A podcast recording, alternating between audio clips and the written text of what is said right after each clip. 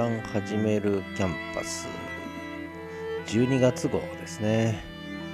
えー、今年2023年最後の月刊はじめる Camp@Us になります。 Camp@Us Magazine Monthly Volume 4となります。これはあのポッドキャストを使った月刊誌ということで、えー、4つ目になるんですけど毎月3日に配信しています。なぜ3日かというと8月3日から LISTEN がホスティングサービスを始めてこれが私にとっての LISTEN 記念日。つまりここから私のポッドキャスト人生が大きく展開し始めたと。いうことで9月3日から、えー、この月刊誌を発行して今回が4つ目というふうになります。でこの1ヶ月間の私のポッドキャストを振り返るというだけでなくて、えー、ノートなどまあ、オンラインでやってる活動すべてですね、えこれを振り返るということとあとこのはじめる Camp@Us って何だろうと思ってる人もたくさんいるかと思います。番組たくさんやりやがってと思ってる人もいると思うんですがこのはじめる Camp@Us のオフラインの、えプロジェクトも含めてねご紹介するということです。でポッドキャストに配信されないまあ有料とかメンバーシップの音声、えー、あるいはノートのそういうメンバーシップの配信とかねそういったことについても紹介するそういう番組なんですね。まあ要するに私高橋はじめがやっている Camp@Us プロジェクトの全体像を月に1回こう紹介すると。そういう番組になるわけです。で、えー、 LISTEN のこの概要欄というのを有効活用させていただいてたくさんリンクを貼らせていただいてます。これでも一部です。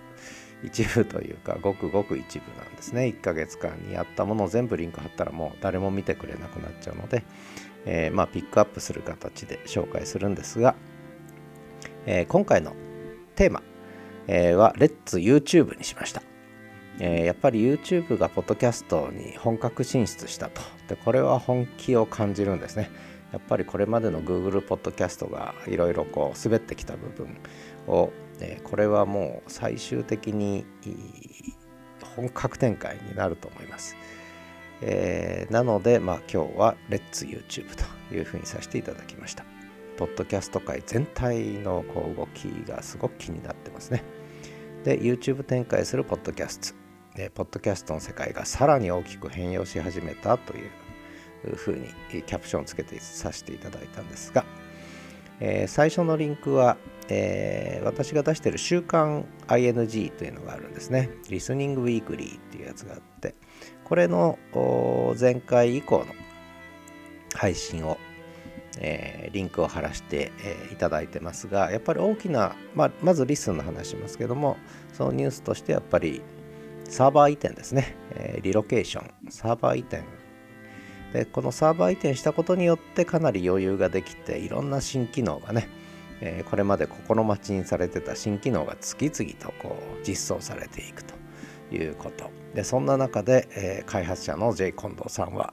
えー、原点回帰というね、え、ことで、え、ブラウザ録音というねもう画期的なこれ革命的な、え、実装をしたということなんですね。でそんな中12月はアドベントカレンダーが進行しているという、まあ、この4ヶ月ホスティングサービス始まってからの LISTEN あるいはもう文字起こしサービス始まってからの約1年の LISTEN を、まあ、いろんな方が振り返るっていうのが始まってますがこれもいろんいろ興味深く聞かせていただいてます。さてえー、Features of This Month ということで YouTube 展開するポッドキャストということでさらにポッドキャスト界は YouTube の本格参入によって大変容を迫られているということなんですが、まあ、皆さんもおそらくね、えー、ポッドキャストやられてる方は YouTube チャンネルの方をね、えー、いろいろと整備している方も、えー、見えるかと思いますし全く興味ない方もいらっしゃるかと思いますが私は始めるポッドキャンパスというふうにしました。始めるキャンパスの真ん中にポッドっていうね、えー、ポッドキャストを意味するポッドを入れさせていただいてこの YouTube チャンネルはポッドキャスト専門の YouTube チャンネルだということであえて、えー、打ち出してますまあ、かといって今後動画を入れないかって言ったらそんなことはないんですが、とりあえず YouTube 専門 YouTube、YouTube 専門じゃない、ポッドキャスト専門 YouTube チャンネル始めるポッドキャンパスというね、ことで立ち上げさせていただきました。11月20日に開設いたしまして、まあ、これまでもポッドあの YouTube チャンネルあったんですが、もうそれはやめて、えー、11月20日に改めて、えー、新規開設しました。それで約2週間、えー、なんと登録者数13倍、1人が13人になっただけなんですが、それからそこに登録されている動画といっても、ポッドキャスト番組なんですが、音声のみのね、これが当初253本だったのが今284本。やっぱ2日に、あ、1日2本のペースで増えてますね。まあ、そんなリンクを貼らせていただきました。えー、で YouTube 展開すると何が変わるのかっていう話は実はあちこちの番組ですでにしてるのでここではあえてしません。とにかくこれは大きな巨大な変化です、えー、ちょっとあるところでどこで喋ったか分かりません。ダラダライブかどっかで喋ったのかな。まあ LISTEN が小川のメダカの学校だとすると YouTube はやっぱり大海原を泳ぐクジラの世界になる可能性があるのでそんな失礼な話をさせていただきましたが真面目にそう思ってます。さて今月のキープインマインドということでこの月刊誌ではやはりこう自分のことだけ喋ってもいけないと。ただここで紹介された方は迷惑するかもしれないんですが第1回目ではあのカッパと人妻の夜を紹介させていただいたんですけれども今日はですね、えー、声日記の世界からすでにもうすぐ1ヶ月になるのかな。えー、面白きこともなきよう面白くということで、えー、声日記始めたのが11月の11日あポッキーの日から始められてまだ3週間ぐらいですけれども、えー、モリッシーさん時々私のポッドキャスト、えー、リスの番組にもスターをつけてくれるので気にはなってたんですがなかなか聞けずにいたんですけど今ちょっと順番に聞かせていただいて半分ぐらいちょっと聞かせていただいたんですがちょっとハマってきたというか面白いというか何でしょうやっぱり世代がちょっとまだ近いせいもあって私60ですけども、えー、モリッシーさんは今アラフィフという感じなので、まあ、やや近いと、まあ、近いって言われるの迷惑かもしれませんがでいろいろ遠慮されながらねこうえー、もうこんだけ声日記やったからフォローしていいですかとかいろんなことをこう喋られてるのも非常にあの親近感を持ちましたし、えー、あとは話まあ一つ一つは触れませんけども乗馬の話とかね私もやりたかったけど結局やれずにいたんですが、えー、他なんでしょうねやっぱり最後にこうオチが来るという結構ねこう何でしょうさらっとさらっと深いことをおっしゃってるというのがねあのとても勉強になるというかなでしかもこのこうしたなんだろうなオンライン上でのこういったつながりで何かできると面白いよねっていう感覚も伝わってくるんですよね。で面白きこともなきよう面白くね。えー、高杉晋作のこれですね。えー、これもまあ座右の銘だということですけど私も好きな言葉ですね。まあまあ、龍馬が行く司馬太郎さんもよく読ませていただきました。真剣になってね。えー、これが、なんだろうな。うん。またどっかでねいろいろちょっとコメントとかいろいろさせていただこうかなと思ってますけれども、うん、やっぱり私もね、えー、ちょっとやっぱりなかなか60にもなるといろんなものがもうデジャブ感というか既視感というかねすでに見た聞いた知ってる。だからどんどん世の中つまんなくなってくる部分があるんですけどで SNS の世界もどんどんつまんなくなってきててでそれがここ本当に2000年代半ば以来ですよね。えー、まあ、2010年前後も、まあ、SNS 面白かったんですけどやっぱりここ10年近くあんまり面白くなくなってきててどんどんどんどん、うん、それが久しぶりにこう黎明期というかな音声配信メインの新しい SNS の時代が始まったことでかつてのあのワクワク感をねあの感じてる今日この頃なんですね。だからそういう意味では面白きこともなきようだと思ってたのがちょっとこの辺から面白みが出てきたぞなんてね、えー、いう感覚もあるので、まあ、何ができるのか分かりませんけれどもまあいろいろね発信したり交流したりしながら何かができてくるといいななんていう思いは多分共有できるのかななんて思いながら今月のキープインマインドメンション言及元気 U ということで今月の Find You Up として紹介させていただきました。森氏さんえご迷惑だったかもしれませんが今後ともよろしくお願いいたします。さてあとはもう我田引水私の話をしますが今月のおすすめ、えー、 Top of My Recommendation ということで私番組たくさん持ってるんですが、えー、その番組から今月のおすすめ始めるラジオキャンパスからボーナストラックを出しました。ボーナストラック3つ目出しました。で今日明日あたりにボーナストラック4つ目出すことになるんですがとりあえず8回で1個にボーナストラックということでちょうど1ヶ月分が1つのボーナストラックになるということで、えー、今度出るのが4つ目ですが、えー、リンク貼らせていただいたのは3つ目ということででこれを見ていただくと聞いていただくとちょっとこう始めるラジオキャンパスで水曜日曜定例配信してるんですがそれの大体概要がわかるというちょっとインデックスとしても使えるというねそんなものになってます。それからキャンパス FM6214 あ今言った始めるラジオキャンパスは Spotify ホストに配信してるんですけどね。でそれからキャンパス FM6214 これはスタンド FM をホストに配信してるんですがここは実はメンバーシップとか有料配信とかメインでやってるんですけどただ公開ダラダライブっていうのを土曜日の朝に毎週やってましてでこれ30分ダラダラ喋るだけっていうね、えー、やつなんですがこれの15回目をちょっとリンク貼らせていただきました。いろんなこと喋ってます。だいたい公開ダラダライブでこう台本もなくベラベラ喋ってるとネタが思いつついて次の週のねいろんなこうネタにこう展開がつながっていくなんてことそんな作用もある公開ダラダライブですね、まあ、そういう意味では公開ダラダライブっていうのはこういろんなものがこう原石のままというか、えー、磨かれないままこうゴロゴロ転がってるという、まあ、自分の中ではね自分の中で他の人どう思うか分かりませんが自分の中ではそんなイメージ。えー、それの15回目、をリンク貼らせていただきました。それから Listen to Me、これなかなかちょっと更新できてなかったんですが、マイポッドキャスト展開の半年を振り返るということで、ポッドキャストというか音声配信始めて半年経ったんで、それをちょっと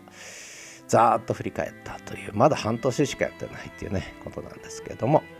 まあ、これを聞いていただくと、まあ、大体私が何でポッドキャストやり始めたかが分かっていただけるという内容です。それからプライベートリスン、これもちょっと更新が滞ってんですが、まあ他のことばっかりやってたんで、そっちに抽象的な方に思考がいかなかったんですが、これは社会科学法法論をね、新たに構築しようということで、えー、自分でもこう考えながら喋ってるというやつなんですが、えー、これの17個目、アブストラクト・シンキング。これ1から聞かないと多分わからないと思います。で昨日か一昨日18個目をようやく配信させていただきました。ようやく出発点に立ったかなって感じですね。それからリスンケアフリー。これはもう声で書く日記とあと初めの一声というのを始めさせていただいたんですがなんで初めの一声始めたかと。これ今声で書く日記で2日に1回声日記やってるんですね、えー、でそれの合間にだいたい2日に1回。まああんまり決めてないんですが。ちょうど合間に初めの一声。これ1分以内で収めるというのを決めてんですね。でなんで1分以内かっていうのも理由があるんですね。これ最初に話した YouTube のショートと関係あるんですね。YouTube ショートは1分以内なんですね。1分以内で配信すると RSS が飛んでって YouTube で勝手にショートに分類されていくってこれが面白くって1分以内に収めようっていうことを5回目ぐらいから意識し始めてやってるんですけど今13個か14個初めの一声ね1分以内で喋るというのをちょっと始めてみたりしてます。またちょっと声日記とは性格が違うかなっていうねいわゆるショート動画じゃなくてショートポッズと私は言うんですがショート動画ではなくショートポッズを上げているそんな感じですね。でブラウザ録音が原点回帰ということを含めてねこれ画期的だという話をした回を、えー、上げておきました。それからリスニングウィークリー。これはまあ冒頭で紹介したんですけども、やっぱりサーバー移設、新サーバーに移行したことがもう今の展開の加速化につながっているということで、そのエピソードですね。それから Listen to Books 本の紹介してるんですが、井上陽水論、陽水の快楽を紹介させていただいた回。それから映画の紹介、Listen to Movies もあるんですが、これつい最近紹介させていただいた日の当たる教室ですね。え、これとってもいい映画ですので、あのここでもくどく紹介させていただこうと。それから北海道の声というのを始めてまして、これあの台湾のホスティングサービスファーストリーを使ってやってるんですけれども、えー、そこで実はもうすでにいくつかエピソード言ってるんですがここはあの有料配信ができるというねことでだからあの飛ばないんですねあのリスにだからその Firstory に行かないと聞けないというやつもあるんですがそうではない最初の2回目のジンギスカンについて語ったものを載せておきました。それから、えー、Listen to Podcast with Neighbors というサブチャンネルなんですが、ご近所さん付き合いと私呼んでるんですけれども、ここでメチコさんですね、えー、 LISTEN でもいろんなとこで仲良くしていただいてるメチコさん、カッパと人妻の人妻さんにゲストでお越しいただいて、えー、ね、他の人が聞いてもあんま面白くないかもしれないんですが、もう好き勝手喋ってる回をリンク貼らせていただきました。それからコミュニティウェブイン札幌と初めてのポッドキャスター、ちょっと更新がないので古いのをそのまま貼らせていただきました。えー、それからキャンパスマガジンマンスリー、これですね。えー、この番組の過去回をちょっとリンクを貼らせていただいて、今回が4号ということです。あとその下は、あのー、 LISTEN 以外の、えー、番組の紹介で、先ほどこうちょっと紹介したスタンド FM の有料配信と、それからノート記事ですね。えー、ほぼ有料が多いんですけれども、えー、これのリンクを貼らせていただいたと。これ全部じゃないんですけどね、一部。こんなの先月やりましたよということで貼らせていただきました。それから私のノートの紹介。それから私のプロフィールですね。えー、なぜポッドキャストをやるようになったかっていうのにを理解するためのこう情報も少し書かせていただいたということで、まあ、今月の、えーマガジンマンスリーですね、ボリューム4、12月号はこの辺りにしたいと思います。えー、というのもですね、北海道犬の東一郎くんが、えー、騒ぎ始めてですね、外に出せ、外に出せと、えー、うるさいので、もうここで終わりにしちゃおうかなと思います。えということで、また来月号お楽しみにしてください。で、これはあの、むしろ音声聞いただけでは関係しなくって、その LISTEN のえー、ページの概要欄のリンクをこうリンク先に飛んでいただくとこうもう1ヶ月以上ね時間を使えるという、えー、まあ使ってくれる人はなかなかいないと思いますけれどもそういう月刊誌なんですねちょっと変わった形なんですが、えー、まあそういうことで一応こんな活動してますよっていうことをまあコンパクトでもないけどもある程度こう全体的に知っていただくにはいいのかなと思って始めた番組ですので、まあ、興味のある方はね、えー、ぜひリンク先にも飛んで見ていただければと思います。ということで、東一郎くんがうるさいのと私ちょっと熱っぽくなってきましたね。ちょっと風邪をひいた感じがしますね。えー、冷えたんですね、東一郎くんのお散歩でね。うん、多分ちょっとポッポ熱っぽくなってきました頭もちょっと熱くなってきたのでこれは葛根湯飲んであったかくして少し寝ちゃいたいと思いますということでではまた